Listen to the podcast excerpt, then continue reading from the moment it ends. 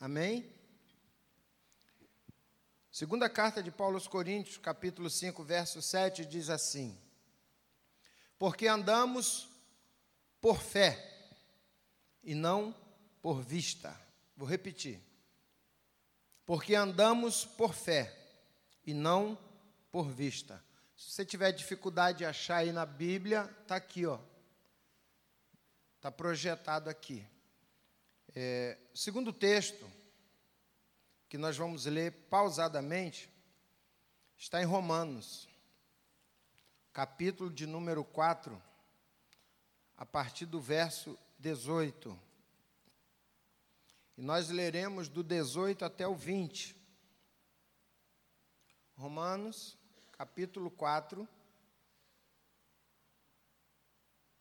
do verso 18 ao verso 20.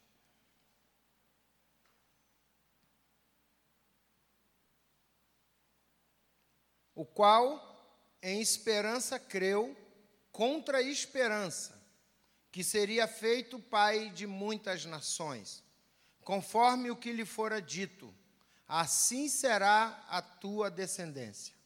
E não enfraqueceu na fé, nem atentou para o seu próprio corpo já amortecido, pois era já de quase cem anos, nem tampouco para o amortecimento do ventre de Sara. E não duvidou da promessa de Deus por incredulidade, mas foi fortificado na fé, dando glória a Deus. Amém? Eu gostaria que você deixasse marcado esse texto aí na sua Bíblia, né? Colocasse aquela aquela, aquele, aquele papelzinho, aquele paninho que tem aí para você marcar, que a gente vai voltar a esse texto. É, eu quero dar um tema a essa mensagem que é em esperança, crendo contra a esperança. Em esperança, crendo contra a esperança. Crer contra a esperança isso não é por acaso que está na Bíblia. E não é por acaso que Abraão foi considerado, é considerado o pai da fé. Porque como que alguém pode crer contra a esperança? A gente precisa entender essas duas palavras, essa mesma palavra repetida no mesmo versículo. Em esperança creu contra a esperança. O que isso quer dizer? Crer contra a esperança significa que o que já era difícil se tornou impossível, humanamente falando. Significa que toda a esperança natural havia morrido. O tempo, a longa espera, encarregou de matar a esperança natural de Abraão e Sara. Que esperança era essa? De gerarem filhos. Vamos fazer uma pesquisa aqui. Quantos aqui já receberam uma palavra de promessa da parte de Deus? Quantos já receberam? Tem em seu coração uma palavra. Baixa a mão, vamos melhorar essa pesquisa. Quantos estão esperando essa promessa se cumprir há cinco anos? Há dez anos? Há quinze anos? Há vinte anos? Olha aí, fica com a mão levantada, você que ficou com 20 anos. Olha aí, gente, tem gente esperando há 20 anos. Vou levantar minha mão aqui também para engrossar o couro. Como que você espera por algo há 20 anos, por tanto tempo, vamos dizer assim? Como que se espera por algo que você olha e diz: agora não tem mais jeito. Eu já esperei, já fiz tudo o que era possível, mas agora não tem mais jeito. Todos os prognósticos, Todas as estatísticas dizem que não tem mais jeito. E aí, de tempos em tempos, você ouve uma voz na sua alma, no seu ouvido, no seu coração, dizendo: Não temas, porque eu sou contigo. E eu não sou homem para mentir, nem sou filho do homem para se arrepender. Tudo aquilo que eu disser, eu cumprirei. Quem já ouviu isso na vida? Já ouviu? Isso é a voz de Deus falando no seu coração. Abraão foi chamado, a gente conhece a história. de um meio, do meio de um povo idólatra, Deus queria fazer uma nação santa. E chama Abraão fazendo uma promessa grandiosa. Sai-te da tua terra e da tua parentela para uma terra que eu te mostrarei. E eu abençoarei os que te abençoarem, e amaldiçoarei os que te amaldiçoarem. Engrandecerei o teu nome, e tu serás pai de uma multidão de nações. Deus faz essa promessa a Abraão tendo ele 75 anos, sua esposa 65. Penso eu que o chamado de Deus para Abraão foi tão forte que Abraão não conseguiu resistir, teve que sair. Porque diz é, é, a palavra que Deus fala para Abraão: sai da tua terra e da tua parentela. O que significa isso? Sai da tua zona de conforto. Vou te levar para um lugar que você nunca viu, um local que você nunca esteve. Eu vou te levar para uma dimensão da qual você nunca participou. Imagina a empolgação de Abraão. Isso é forte. Eu vou viver algo que eu nunca vivi. Só que aí passam 10 anos, passam 13 anos, Sara está sentada na frente da sua tenda e passa uma egípcia morena, nova, bonita. Sara faz um raio-x daquela jovem, olha de cima embaixo e diz: Essa aí é boa para dar à luz. E tem uma ideia, como a gente também tem ideia, eu já vou falar disso. E ela chama aquela moça e diz: Tem uma proposta para você. Você é minha empregada, você é minha escrava eu tenho algo que vai, vai ser bom para você. Pega aquela moça pela mão, vai até o seu esposo e diz: Abraão, eu tenho a solução para os nossos problemas. Está aqui essa jovem, ainda não casou. Você vai tomar ela por, por mulher, ela vai engravidar e quando ela der à luz, esse filho vai ser nosso. Conforme os planos de Sara, aconteceu. Porém, trouxe um caos na família e na humanidade até hoje. Porque a briga que a gente presencia no Oriente Médio é a briga de Isaac e Ismael, se você nunca percebeu isso. São os judeus contra os árabes, né? Contra os egípcios. Essa luta acontece até hoje. E aí, aonde é que, que entra esse crer contra a esperança? Toda esperança natural, humana, carnal, tinha que morrer. Som, somente depois disso a promessa se cumpriu. Quando Abraão, que viu o caos que, que foi instalado na sua família, na sua casa, na sua parentela, quando ele viu que não tinha mais jeito, que somente Deus podia fazer, é que Deus fez. Então diga para quem está do seu lado, fala assim: não precisa tentar ajudar Deus, tá? Não precisa.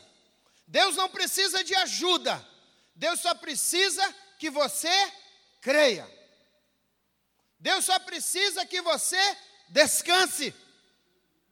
Deus só precisa que você viva segundo o propósito dele para a sua vida. É só isso.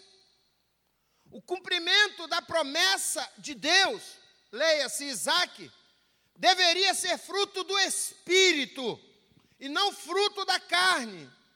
Teria que ser obra do sobrenatural então, e não do natural. Teria que ser algo totalmente da fé e não de condições naturais.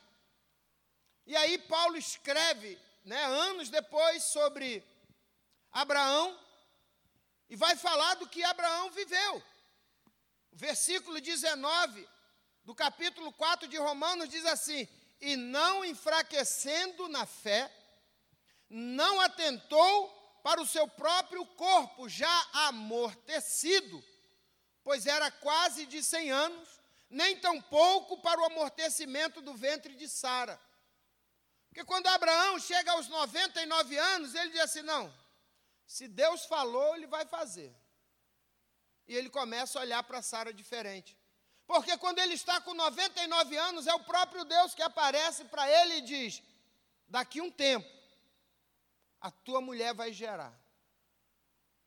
E ela dará luz ao menino. É assim que acontece. É algo que depende da virtude e do poder de Deus para ser realizado. Olha o que diz Hebreus capítulo 11, verso 11. Hebreus 11, verso 11. Se você quiser anotar para ler depois, mas vai ser projetado aqui. Pela fé, também a mesma Sara recebeu a virtude de conceber e deu à luz já fora da idade, porquanto teve por fiel aquele que lhe tinha prometido. Quantos acreditam na fidelidade de Deus? Baixa a mão, vou perguntar de novo. Quantos acreditam na fidelidade de Deus? É que você não está vendo o que eu estou vendo. Algumas mãos já não levantaram. Vou perguntar a terceira vez, menos mãos se levantarão. Quantos acreditam na fidelidade de Deus? Por que, que você me contradiz? Nós precisamos viver esse versículo, irmão. Nós precisamos viver esse capítulo 11. Se Deus disse que nenhuma praga chegará à tua tenda, a praga pode estar na esquina, mas ela não vai chegar na tua tenda. Se Deus disse que mil cairão ao teu lado, dez mil à tua direita, e você não será atingido, creia nisso. Se Deus disse, eu vou prover todas as tuas necessidades, creia nisso. Creia nisso. Pastor, mas como é difícil? Olha o que diz o verso 12. Por isso também de um, e esse já amortecido, descenderam tantos em multidão como as estrelas do céu e como a areia inumerável que está na praia do mar. Deus chama Abraão, lá no capítulo 15, para dar uma função a Abraão em Gênesis, para dar a função a ele de contador de estrelas. Deus diz assim: Abraão, sai da tua tenda, sai do lugar que limita a tua visão. Olha para o céu e conta as estrelas, se é que podes contar, assim será a tua descendência. Aí ele agora diz: Abraão, olha para a areia e conta quantos grãos, assim será a tua descendência. Nós somos descendentes de Abraão. Ele já está na glória, mas nos fez descendência dele. Nós estamos aqui crendo hoje porque um homem aceitou crer naquilo que Deus tinha falado, crer contra a esperança, crer em esperança contra a esperança. Mas nós somos seres humanos Sempre que recebemos uma grande promessa de Deus, e principalmente quando diz respeito ao propósito da nossa existência, nós temos a mania, vocês não, só eu, tá? Outros lugares, aqui não, de ficar imaginando no nosso coração, na nossa mente, maneiras de como aquilo virá a acontecer. Deus diz assim: Eis que eu vou engrandecer o teu nome, hein? Eis que eu estou te levando para um andar mais alto agora, vou te colocar em outro patamar. A gente fica imaginando, como é que será que Deus vai fazer, hein? Vou ganhar na Mega Sena? É vou ser promovido no trabalho? Já sei. Do nada alguém vai morrer e vai deixar uma empresa de herança para mim. A gente tem essa mania, vocês não, eu tenho, eu fico sonhando com essas coisas loucas assim. A gente fica imaginando como é que Deus vai fazer, e aí Infelizmente, nós geralmente limitamos as possibilidades a duas ou três opções, porque a gente imagina, mas por mais fértil que seja a nossa imaginação, ela ainda é limitada. A gente pensa assim, a gente imagina assim, para isso acontecer, Deus vai fazer assim, assim ou assim. E vai usar isso, aquilo ou aquele. ficamos traçando caminhos em nossa mente. Imagina agora, se eu chego aqui, irmão, e digo assim: irmãos, Deus está entrando neste lugar aqui agora, eu vejo ele marchando. O que, que você faz? Vai olhar lá para aquela porta ou para aquela ali? Ou talvez para aquela ali, para ver por onde Deus vai chegar. Ninguém nunca vai olhar para a parede. Ninguém nunca vai olhar para o chão. Ninguém nunca vai olhar para o teto para ver por onde Deus vem. Porque a gente, nós somos seres humanos. A gente vai no, naquilo que a nossa mente está acostumada. Por onde é que se entra? Pela porta. E esquecemos que ele diz: Eu sou a porta. Eu abro porta onde não tem parede. A gente esquece dessas coisas. A gente esquece que Deus é um Deus espírito que é sobrenatural. E que não tempo e espaço para Deus não conta. Pedro já escreveu: um dia é como mil anos, e mil anos é como um dia. Deus não está limitado ao tempo e espaço. Por isso, está escrito na Bíblia que Ele é o Deus de ontem, de hoje e será eternamente. Isaías escreve no capítulo 4 do verso 64 do seu livro: Desde a antiguidade não se viu nem se ouviu de um Deus que trabalha por aquele que nele espera. Ele vai escrever Jeremias, lá no capítulo 1, ainda antes que eu te formasse no ventre da tua mãe, eu já te conhecia, e antes que nascesse, eu já te dei as nações por profeta. Olha para quem está do seu lado e fala assim: teu destino está traçado.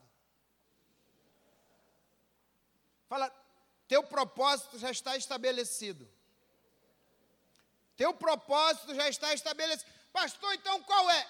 Essa é a luta da nossa vida. Descobrir qual é o nosso propósito, qual é o nosso destino. Falei isso esses dias sobre visão, irmãos. A nossa luta é descobrir e, e até os, os poetas, os dramaturgos escreveram isso. Shakespeare escreveu to be or not to be. Eu vou falar inglês, igual todo mundo está falando aí agora. Ser ou não ser, eis a questão: quem eu sou, da onde eu vim, para onde eu vou, qual é o meu propósito. Isso é o anseio da humanidade, descobrir isso. E tentando descobrir isso, a gente fica imaginando. Quando a gente ouve de alguém, a história de alguém, a gente se linka naquela pessoa e tenta fazer com que a nossa vida vá igual a ela. Quando alguém conta uma história de sucesso, a gente não fica muito ligado em saber como é que como está a pessoa hoje, mas a gente quer saber como é que você fez para chegar lá. Por isso que esses livros são os mais maiores sucessos. Você quer ver um livro fazer sucesso? Você põe na capa assim: descubra sete passos para chegar aonde eu cheguei. Best seller, irmão. Perseverança, o caminho do sucesso. Descubra como esse homem se tornou milionário em um ano. Eu recebi quatro vídeos agora no início de março Descubra como eu fiz um milhão em um ano. Ele vai contar a história dele, mas não vai se aplicar a mim. Ele vai até ensinar os passos. Mas a experiência é única, é, é individual. A minha experiência não é a tua, por isso você precisa ter uma experiência. Você pode dizer amém? Porque geralmente a gente fica viajando, projetando, explorando todas as possibilidades naturais para trazer aquela promessa à existência. E aí, na nossa imaturidade, a gente sempre esquece de uma coisa. Coloque aqui, por favor, Isaías 55, 9. Olha o que Deus diz para mim e para você nesta noite. Porque assim, ah, não colocou não? Como os céus são mais altos do que a terra, assim são os meus caminhos mais altos do que os vossos caminhos, e os meus pensamentos mais alto do que os vossos pensamentos. pensamento de Deus para nós é infinitamente maior. Esses dias minha esposa me mostrou um, uma postagem que eu achei lindo. Os nossos planos e os planos de Deus. Com certeza quem fez isso foi um arquiteto. Os nossos planos: quarto, sala, cozinha e banheiro. Os planos de Deus: quarto, quarto, quarto, quarto, sala, antessala, sala de vídeo, sala de estar, lavabo, lounge, sala, é, sala de inverno. Aí colocou em cima os planos de Deus. Às vezes a gente acha que Deus só tem quarto, sala e cozinha para nós. E Ele tem uma casa de três andares. Não, mas eu vivi em uma casa de três andares. Creia. Creia. Eu lembro que uma vez eu ouvi um pastor pregando e ele falou assim: Deus falou comigo que ia me dar um carro. Aí quando ele saiu na porta da igreja, o irmão estava com a chave de um Fusca para dar para ele. Ele falou assim: Não, irmão, Deus falou que vai me dar um carro. Não, pastor, mas está funcionando. Ele falou: Então liga. Quando ligou, dá, sabe aqueles carros que dá aquela explosão quando liga? Pum! Aí ele falou: Isso não é de Deus, não, irmão. Esse negócio não é de Deus. Não vou pegar, porque senão Deus não vai me dar o carro. E aí depois ele contou que aí ele ganhou um carro zero. Porque Deus tinha falado. Ele falou: já pensou se eu pego? E aí eu costumo dizer, quando a nossa bênção está muito perto, o inimigo vem com um presentinho e diz: olha aqui, olha aqui, olha aqui para você. Dá uma catucada no teu irmão e fala assim: não aceite presentinho do inferno. Fala, você vale muito mais. Deus tem muito mais para a sua vida. Não limita o poder de Deus na sua vida, querido. Porque é aí que começa o trabalhar de Deus em nós. Quando o tempo passa, e o tempo, irmão, é algo que quebra todas as nossas forças.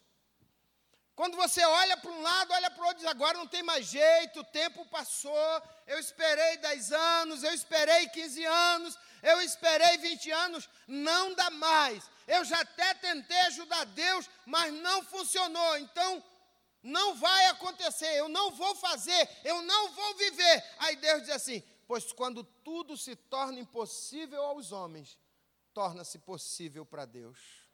Lucas 1,37. Aleluia. Somente quando a gente olha e vê as nossas possibilidades acabando uma a uma, como aconteceu com Abraão e Sara, toda a esperança natural morreu.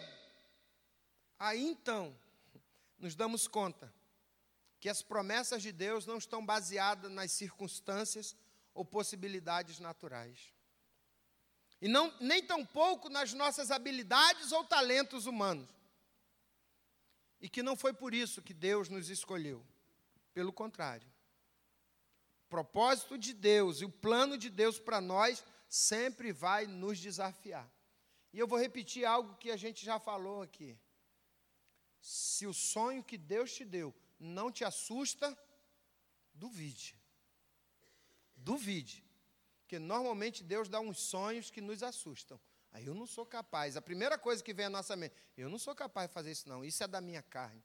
Eu estava empolgado quando eu falei que, dessas coisas.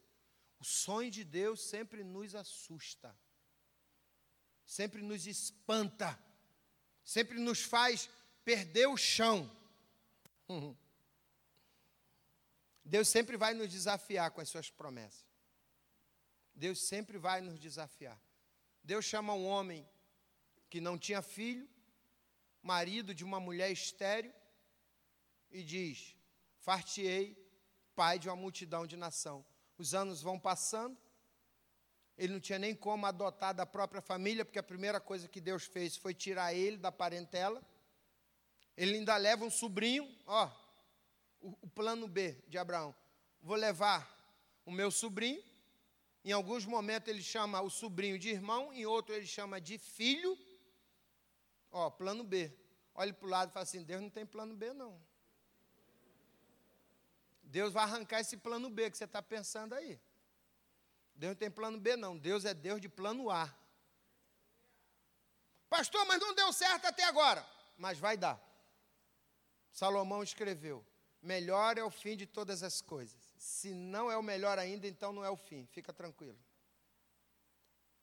Deus vai mostrar que os nossos dons, talentos, habilidades, capacidade humana não são suficientes por si só, sem a unção de Deus de nos fazer herdar as promessas dele.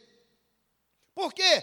Pois todas as promessas de Deus dependem de fé e do poder do Espírito Santo para ser alcançado. Sem fé e sem o poder do Espírito Santo, a gente não vai conseguir. Deus manda reconstruir o templo, e aí governador, lá em Zacarias capítulo 4, versículo 6, ele vai dizer para o governador Zorobabel, ele vai dizer assim, olha, Zorobabel, não é nem por força, nem por violência ou por poder, mas sim pelo meu espírito, diz o Senhor dos Exércitos.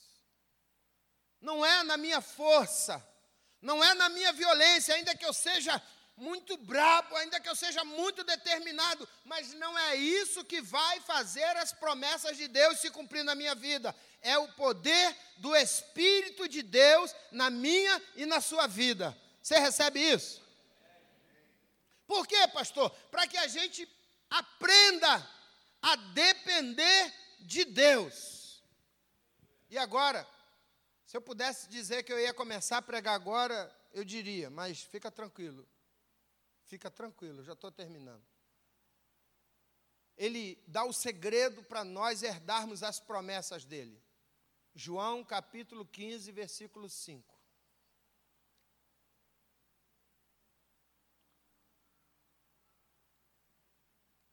Eu sou a videira, vós as varas. Quem está em mim e eu nele, esse dá muito fruto. Quem pode ler a última parte para mim?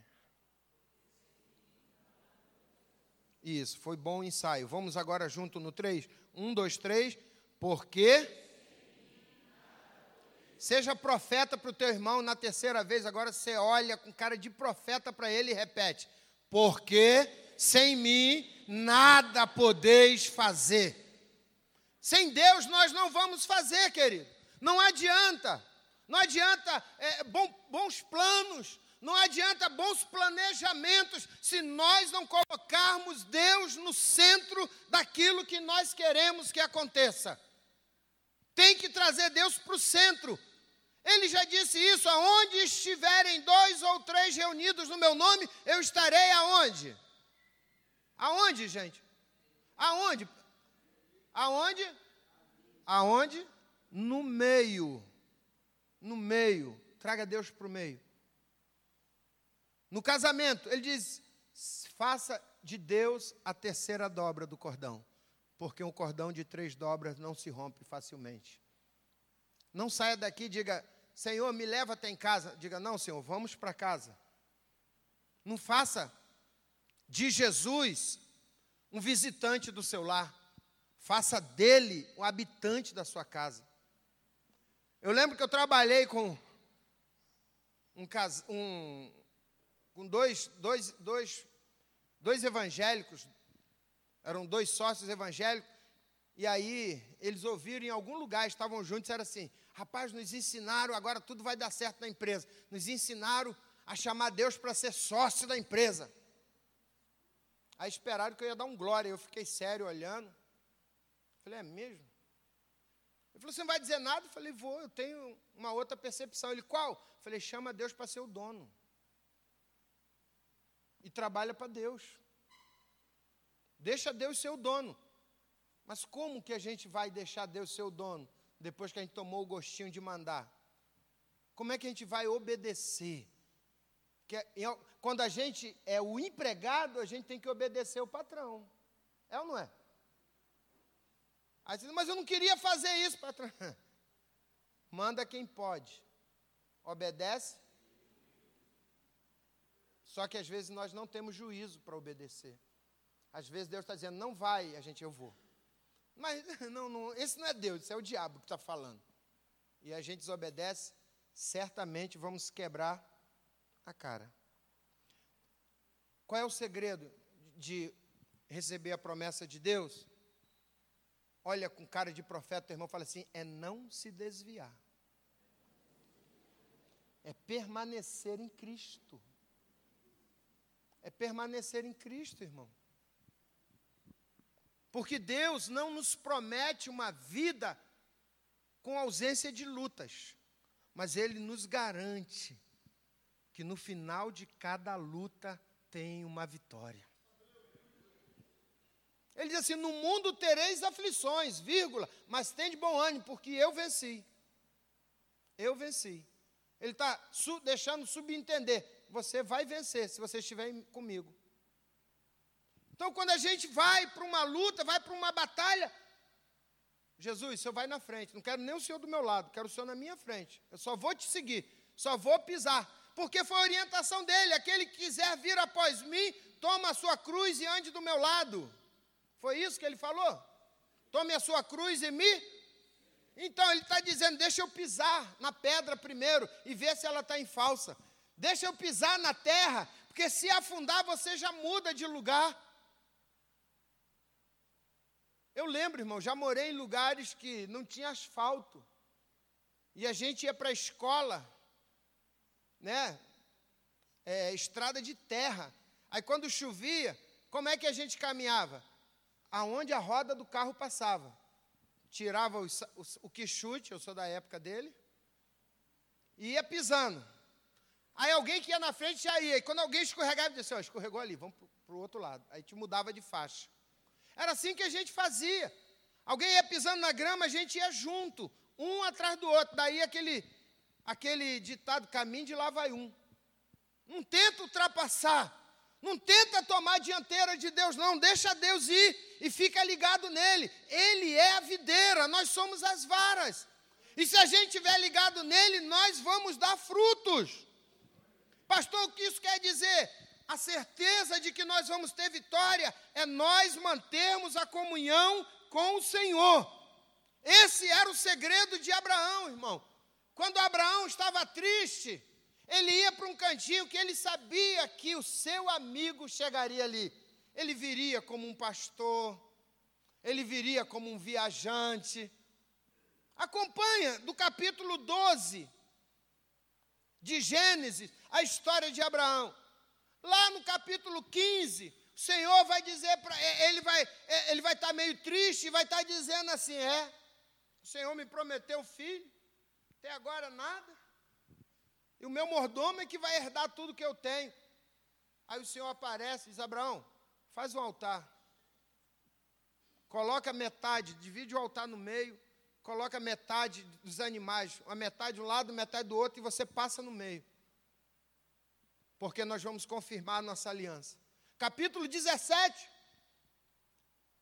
Abraão está, mais uma vez, meio entristecido. O Senhor aparece e diz assim: Abraão, anda na minha presença e ser perfeito, e seja tu uma bênção. Que ele está dizendo? Para de pensar um pouco em você, porque o que eu tenho para você é para alcançar toda a humanidade. É algo, irmão, que está claro na minha vida e eu gosto sempre de repetir isso. As pessoas já me disseram muito assim: Deus tem uma grande obra na sua vida. Alguém já ouviu alguém dizer isso? Alguém já disse para você isso? Deus tem uma grande obra na sua vida, não é mentira, nem precisa ser profeta para dizer isso, porque Deus é grande, tudo que Ele faz é grande. Agora, o que poucas pessoas falam é: o que Deus vai fazer através da sua vida é imensurável. Você não sabe o poder do abraço que você der em alguém, aonde vai chegar.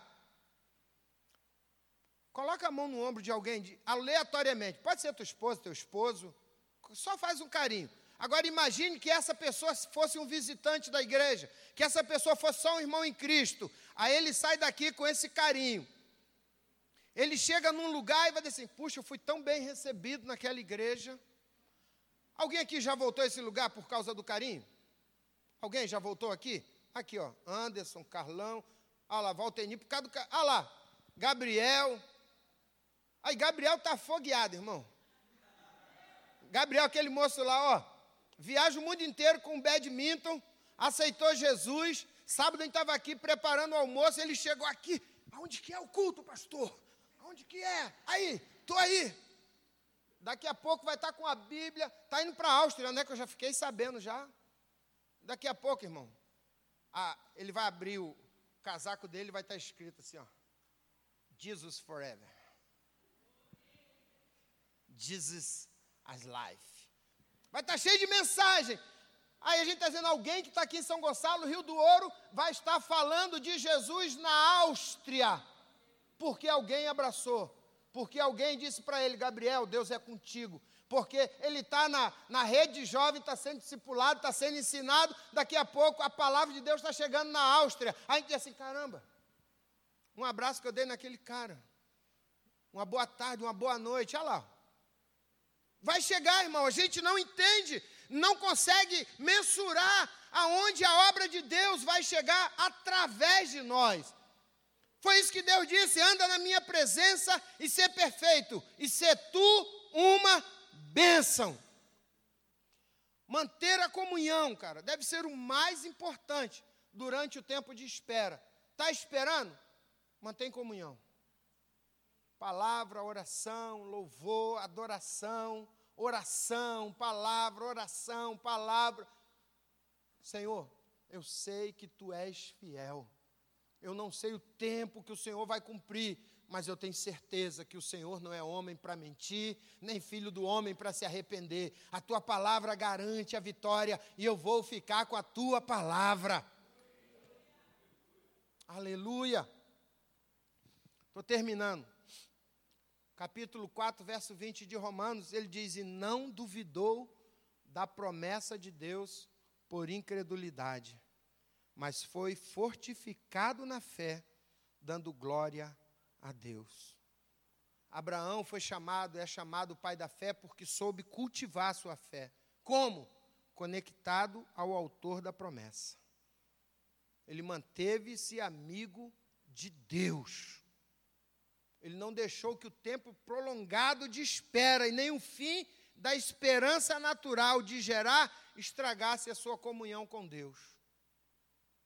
A gente tem que dizer, como disse o nosso irmão Jó, ainda que eu morra, fique só os meus ossos, ainda assim eu louvarei o Senhor. Aleluia! Não é para agora, mas é para o tempo certo e determinado que Deus vai cumprir a promessa. Queria convidar o Ministério de Louvor, que eu quero ler algo aqui para a gente encerrar. Existe um princípio que a gente precisa aprender, querido. O princípio de viver por fé e não por vista. Viver pelo que a gente vê é muito fácil. Ah, eu vislumbro a possibilidade disso acontecer, é fácil. Mas Deus quer que a gente viva quando os olhos naturais não conseguem enxergar nada. E ainda assim você diz: Eu creio. Eu creio. E aí a gente vai poder realmente descansar nas promessas de Deus. Quais são suas lutas? Quais são suas dores? Só em Deus podemos depositar nossa esperança. A Ele podemos confiar tudo. Os nossos desatinos, a nossa causa, a nossa própria vida. Aleluia. O filósofo Voltaire afirmou certa vez assim: filosofia é procurar num quarto escuro um gato preto que não está lá. Um aluno cristão de filosofia declarou: a fé é procurar num quarto escuro um gato preto que não está lá e achar o gato. Você entendeu? Voltaire disse: filosofia é procurar num quarto escuro um gato preto que não está lá. Mas um aluno dele, cristão, disse: fé é procurar num quarto escuro um gato preto que não está lá e achar o gato. Como que Pedro encontrou estrada no, no mar? Como que Elias, como foi falado hoje de manhã, declarou que vinha uma grande chuva.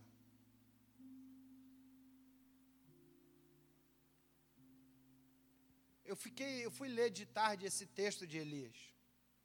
E o texto diz assim: E Elias subiu ao monte Carmelo e foi orar. E disse para o seu moço: Vai lá e vê se vem nuvem. E o moço deu várias voltas. Até que o moço diz assim: Eu vejo uma nuvem pequena, como do tamanho da mão de um homem. Aí ele diz assim: Corre e avisa para Acabe que eu escuto. O garoto viu o quê? Uma nuvem. Elias ouviu. Nós não vemos com esses olhos. Nós vemos aqui. Que a Bíblia diz: a fé vem pelo. Então você fecha os olhos e abre os ouvidos. Porque se você ficar com os olhos abertos para as circunstâncias, você, num primeiro momento, em alguns segundos, você vai falar assim: Eu creio. Mas se alguém fizer uma cara feia, você diz: Já não creio. Mas se você tiver com os olhos carnais fechados, os olhos naturais fechados, mas com os ouvidos abertos, você não vai ver o que alguém pode fazer contra você, mas você vai ouvir Deus dizendo: Ainda que teu pai e tua mãe te desamparem, todavia eu não te abandonarei. Eu dou ordem aos meus anjos acerca de você, e eles vêm e te livram. Eu não te escolhi porque tu és mais poderoso ou mais numeroso do que qualquer povo da terra. Eu te escolhi porque eu te amo. Se coloque de pé.